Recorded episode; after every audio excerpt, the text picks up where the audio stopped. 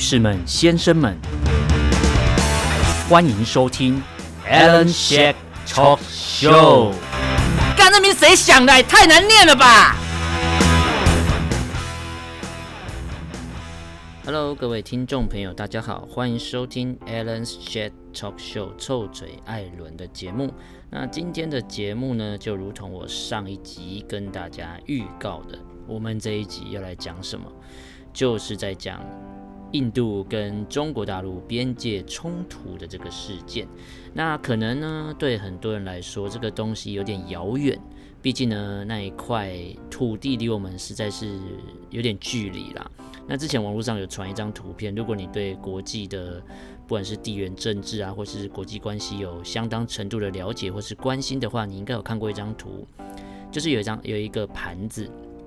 然后上面呢，右半边呢是有一群熊猫，然后左半边是咖喱，好像做成咖喱饭的样子。然后熊猫也是用饭去叠的。然后那呃那群熊猫在吃咖喱。那很多人看到这个会会心一笑。那其实呢，它就是在反映现在的这个进行式的这个国际事件，就是印度跟中国大陆在边界的冲突。那这边呢，我先简短的跟大家讲一下，它这个冲突呢，其实大概是目前看来应该是第四次的。从历史上来看，第一次是他们分别在一九六二年跟一九六七年啊，有各发生一次的边境的军事冲突。那在一九六二年那一次呢，是中共他们赢的嘛，然后他们打完之后呢，停火之后呢，就撤出当时有争议的地点。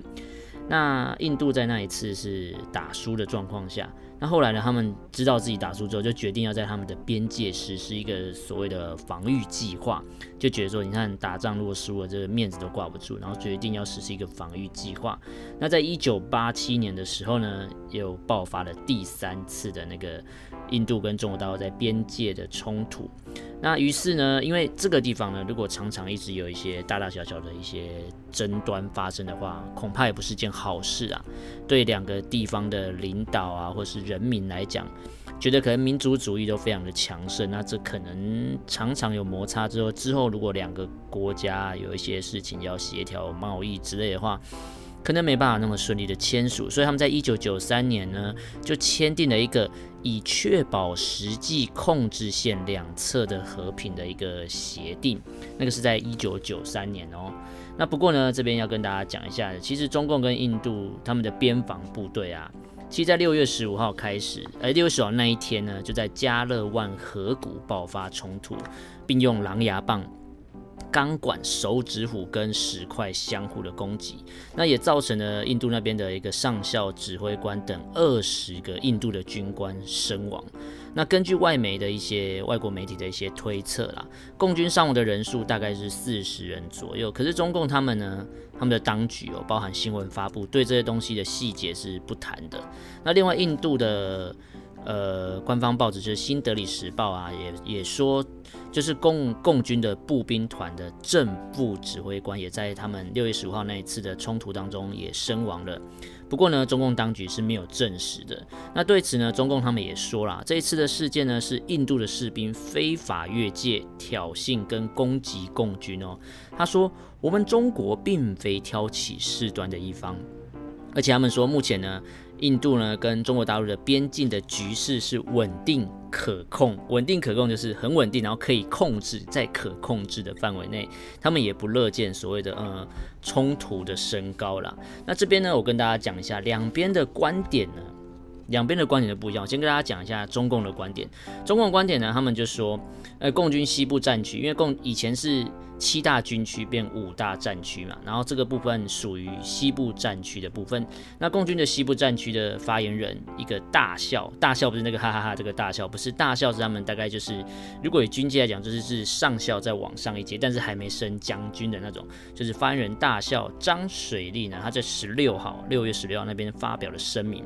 他指控呢。印军是违反双边双方的边境的协议，越过实际的控制线，对共军发起挑衅啊攻击，导致双方的冲突造成死亡。那中共外交部的发言人赵呃赵立坚，大家应该常看新闻看到他。赵立坚十七号呢，他们会例行记者会的时候就说了，是印度那边的部队单方面嘛违反双方军长级的会晤共识，越界非法活动，并对共军挑衅攻击，导致双方的冲突造成了伤亡。那十八号呢，在例行记者会上也针对印度军官的伤亡，就是不管是军官或是官兵的伤亡，做出了回应。他们强调哦，中共强调责任不在他们那边。然后十九号的例行记者会又对就是印度跟中中国大陆边界的冲突进行详细的介绍，而且表示他们目前没有扣押任何的印度那边的人哦。那再来呢，他们外交部长王毅就是那个头发白白的那个长得坏坏的那个人，他在十八号那一天呢。跟印度的外交部长苏杰生，我们直接翻啊，直翻。苏杰生呢，通电话的时候表示，是印度那边的部队打破双方军长级的会晤共识，跨越实际的控制线，蓄意的挑衅，造成人员的伤亡。那中国大陆这边呢，向印度那边表达了强烈的抗议。嗯，你会觉得 一种有种感觉，好像常常听到就是每次国际上啊，对中国大陆说什么，他就说我们表达强烈的抗议，然后就这样。就是只会出一张嘴，然后呢，中国大陆也要求呢，印度那边要彻底的调查，然后要严惩肇事的责任责，要严惩肇事的责任人员，并强调呢，双方呢应该要按照两国领导人的重要共识，妥处啊，妥善的处理这个边境的这个状况，要加强沟通跟协调。他们说我们要共同来维护边境的安全、和平跟安宁。我想说，嗯，一定是。有人违规嘛？就像路上你发生车祸，一定是有人不遵守交通规则才会发生这种事情。那相对的，你看到这个中印边界，或是人家讲印中边界或中印边界，呃，随便，为什么会冲突？你看，一九九三年就签订一个确保实际控制线两侧和平的一个协定了。那为什么会在这时候爆发冲突？大家去想哦，南北韩虽然最近也很乱，可是南北韩在你知道。打完战争之后，有一个实际的一个三十八度线的一个类似这样的概念，有没有一个实际的三十八度线？然后有一座桥，然后两边都有军事的岗哨，这样等于说你可以实际的看到对方在干嘛，但是不会有人越线，对不对？那你看一九九三年签订的一个以确保实际控制线两侧的和平的这个协定，那代表说一定有一个一把插牌子啊，或是划线，就像以前。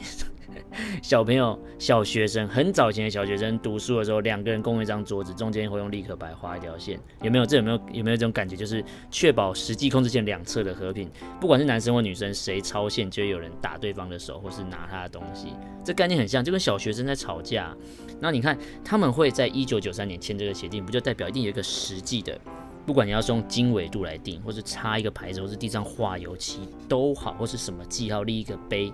Whatever 没差，重点是一定有一个明确的标示，说这个地方就是这一条线，我不超过，你不超过，我们彼此和平相处，对吧？好，那我这边先，这刚才讲的是中国大陆的观点，那这边我讲一下国际上的观点哈，就包含印度总理的部分。印度总理莫迪十七号他发表谈话时，向全国人民保证，在边境伤亡的军人绝不能白白的牺牲。他说，印度呢，我们。期盼两个国家的和平，然意思就是说，他期盼、希望啊，他跟全国人民说，这些军人不能白白牺牲，他会希望两国和平。但是他说，如果遭受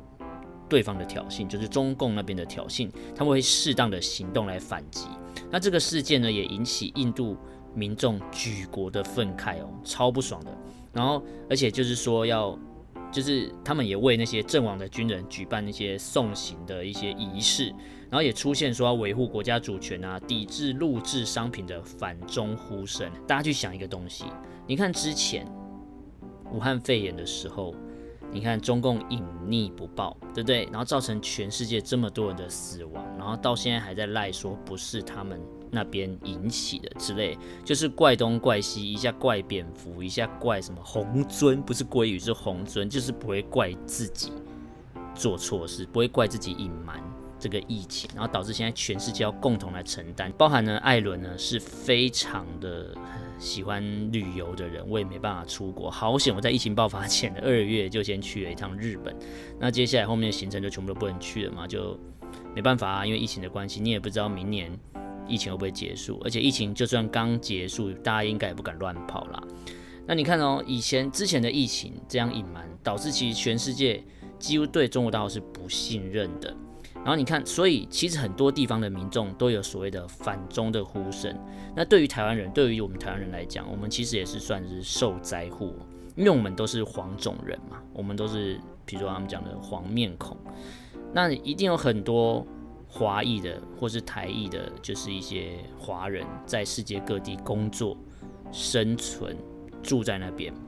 那你看一定会被歧视，会觉得说就是你们中国人搞出来，可明明我是台湾人，但但是对外国人来讲，他们不管，我看到你这个脸，我就觉得你是中国人，我就会讨厌你，我就会欺负你。之前澳洲有一些冲突，就是这样发生的嘛。那你看全世界反中的声浪这么大，然后加上这一次，为什么印度反弹，民众反弹那么大？也许他们以前对这种边境的东西不是很关注了，但这一次这个事情可能真的让他们觉得很生气，因为。也许好，你散播疫情，然后没有没有确实跟世界卫生组织讲，然后导致这么多人死亡的话，也许也许印度会觉得好吧，大家一起承担。但是这一次不一样，这次是一个两边都有互相攻击哦，然后还说互相指责对方越线，再就是还有人伤亡。那你看这个部分，印度的民众反应当然大。你看我们死了几十个。军事官兵呢，对不对？然后现在你跟我说是你们挑衅，哎，中共跟你跟我们说，哎，是你印度人挑衅哦，不是我中共违规哦，然后还死了这么多人，所以大家当然很生气啊，就是你可能被侵侵害到或是侵犯到国家的领土的主权的，然后还被就是被吃豆腐，还要笑着接受，这谁谁谁会接受这种呃完全没有好处的东西？所以现在大家在网络上会看到很多影片，包含摔电视啊、烧什么中共的国旗啊这种东西，这都是确确实实现在正在发生世界上的，在世界上某个角落正在发生，也就是印度这边正在发生的。大家可以去网络上找到很多相关的影片。那再来呢，印度总理莫迪，我刚才讲的是十七号，就是说他跟全国民众讲说，我跟你们保证，在这边的军人不会白白牺牲。那印度的总理十九号呢，就说在加勒万河谷这个冲突当中呢。没有外来的军队越过边界入侵印度，也没有印度的军事据点遭到外敌的攻占。然后这个意思呢，也就等于推翻外交部跟军方指控共军入侵印度的说法。呃，有人说，为什么你印度的总理会这样讲？其实这个做法呢，我在想啊，他就是要试图借这样的说法来让事件来降温，就是说。好，也许有，也许有一种吃闷亏的感觉，好吧？我可能一开始发表言论，造成全国的民众这么生气，然后一发不可收拾。那我现在说好，没有人入侵，我们也没有怎么被破坏。算出那些死亡的人，可能就真的有点白白牺牲的感觉。那你看，印度总理莫迪十七号跟十九号的说法是南辕北辙。然后再来就是，他对于中共跟印度在这个边际发生的这个严重的冲突啊，美国国务院的发言人也表示。美国啊，他们正在密切的关注印度跟中国大陆，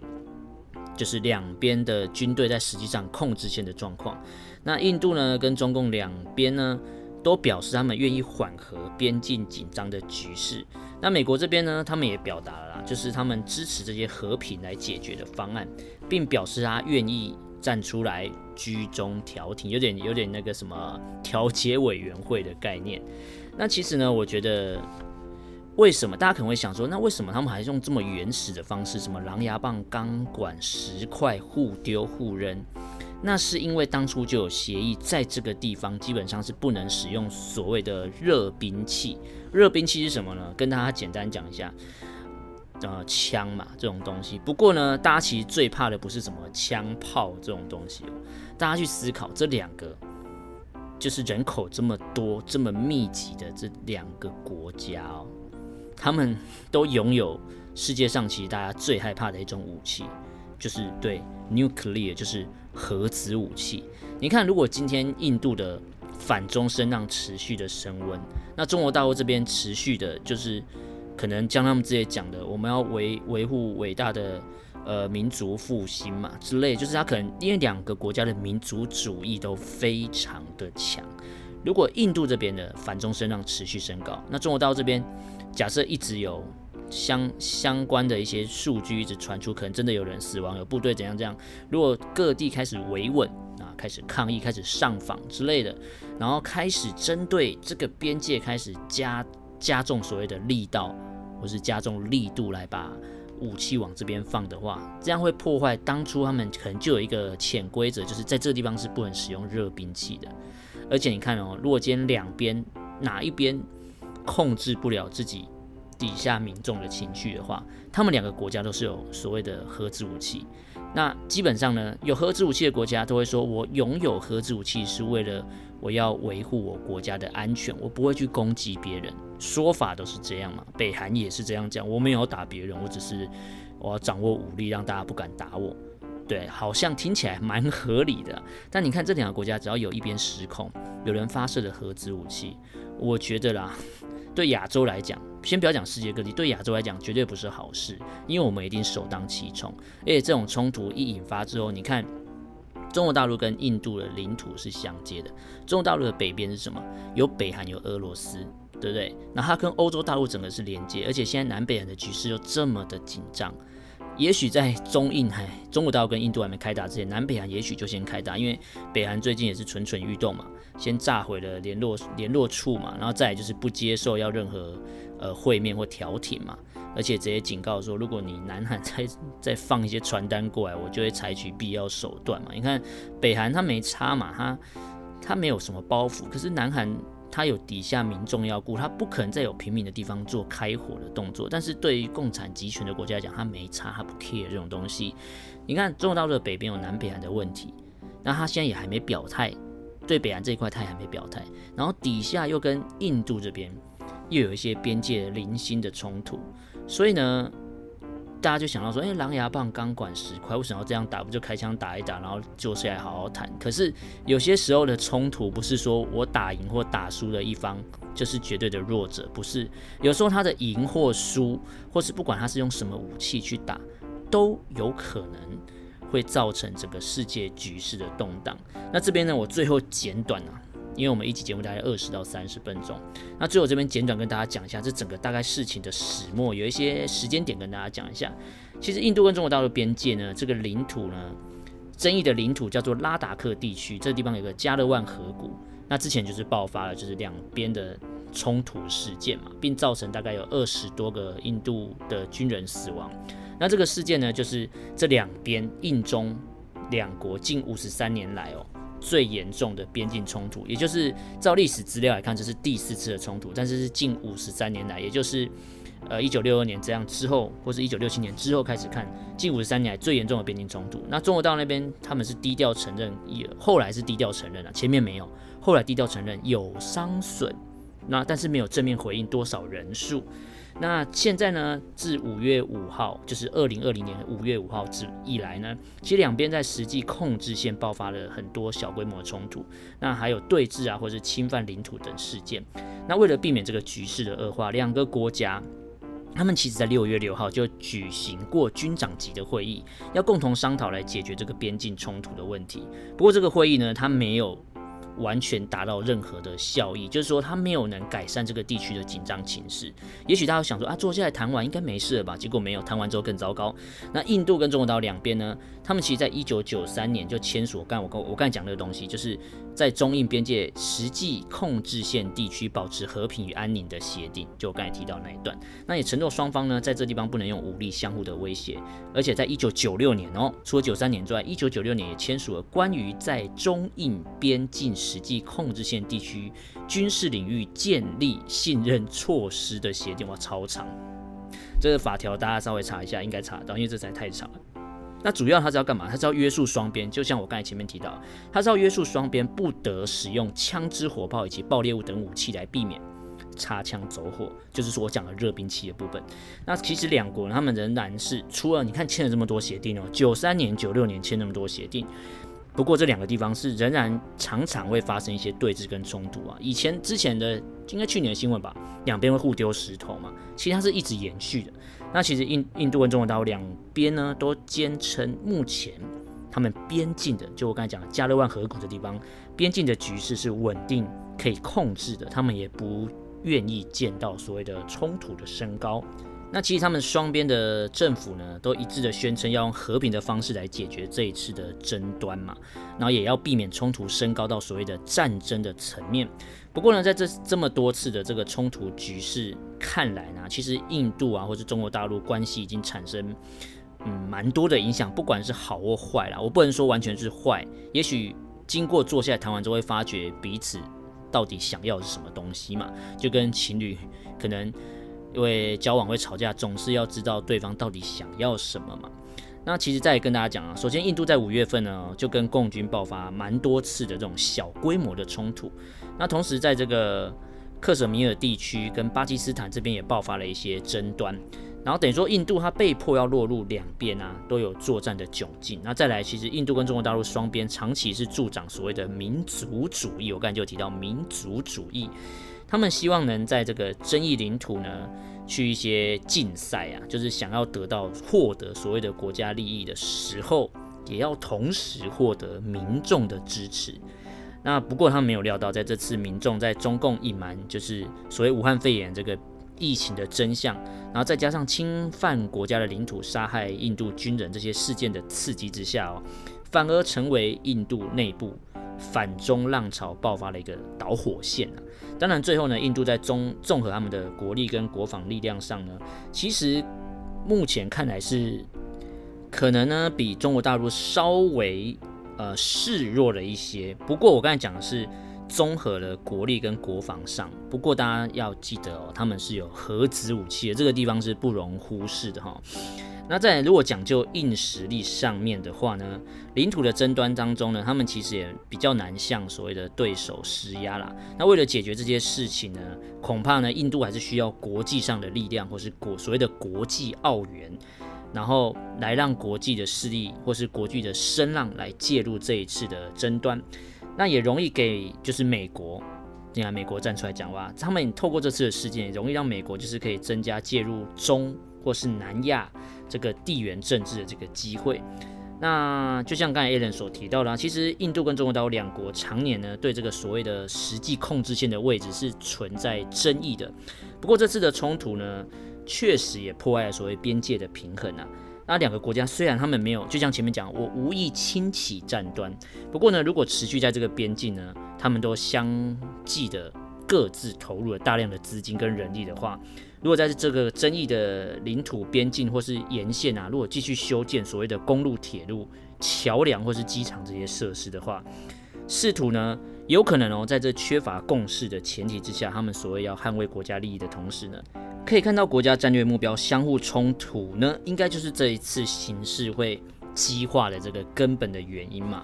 那大家也可以看到啊，其实两个国家他们在能如能不能在这个冲突失控之前建立所谓的谈判的机制，或是恢复边境的稳定呢，就要看是否能在国家战略或是所谓的地缘政治这些方面啊，他们可以商讨出一个两个国家的利益最大化的双赢方案呢。不过我是觉得这是理想化嘛，就是两边双赢，然后大家坐下来好好谈。不过呢，我觉得这些东西都是积怨已久，所以所谓的。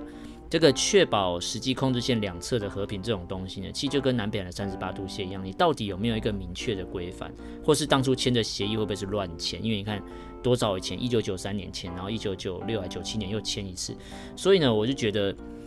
也许最原始的方式应该是追本溯源，回到当初签的协议的内容来看，或是明确定定说，印度提出他的需求，为什么我要在这边怎样？那中国大陆提出他需求，我这边想要怎样怎样？那两边坐下来谈，来实际看看说，到底能不能就像刚才我最后提到，能不能提到两边好折中都可以接受的方式？也许啦，也许这才是最后能解决所谓的。印度跟中国大陆边境的这个加勒万河谷这个地区的争端的冲突的一个解决方式。